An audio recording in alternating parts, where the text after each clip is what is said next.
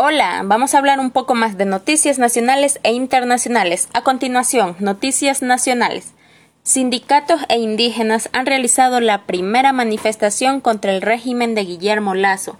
La convocatoria contó con la existencia de la organización indígena, que ya ha emplazado al jefe a desprenderse de la herencia política de su gobierno pasado de Lenín Moreno. Sindicatos, nativos realizaron sus manifestaciones justamente la protesta coincidió con el anuncio gubernamental de que el costo de la gasolina extra o regular elevara a partir de este jueves a 2,28 dólares por galón, 3,78 litros, 10 centavos más que en julio y 48 centavos más que hace un año.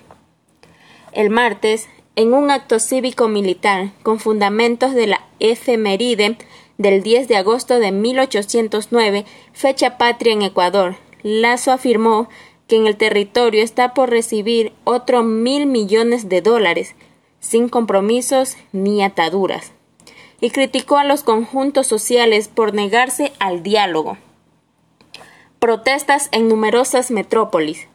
La movilización sindical que se produjo en estas localidades del territorio como la portuaria de Guayaquil.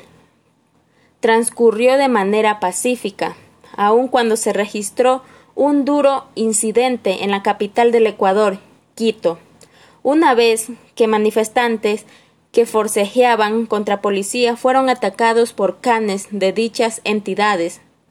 No se resuelve la crisis generando más crisis, agregó el jefe indígena tras comentar que el crecimiento elevado de costos de los combustibles es el primordial detonante de la carestía de la vida. Más del 57% poblacional económicamente activa no posee trabajo, pero inclusive en este sector estamos todos expuestos a sobrevivir con costos más altos de los combustibles remarcó.